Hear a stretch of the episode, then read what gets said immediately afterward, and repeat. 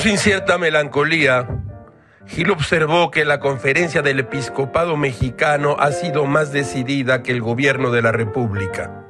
Gil lo leyó en su periódico Excelsior y en una nota de Isabel González Aguirre, ante la emergencia sanitaria que representa la pandemia del coronavirus, quedan prohibidas todas las misas y las celebraciones religiosas dominicales, así como cualquier tipo de encuentro numeroso que estuviera programado para los siguientes días y semanas.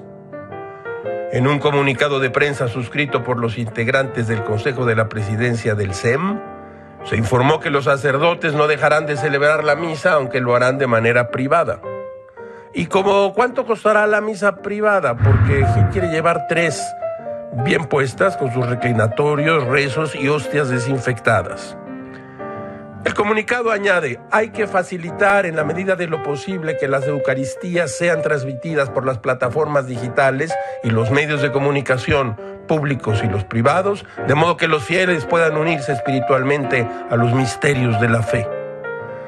Con las medidas sanitarias adecuadas, los templos que cuenten con laicos que puedan controlar la correcta disposición de fieles orantes podrán permanecer abiertos para la oración personal y comunitaria, así como para la adoración del Santísimo. A le gustaría ser un fiel orante. ¿Lo aceptarán entonces? ¿Lo aceptarán en los misterios de la fe?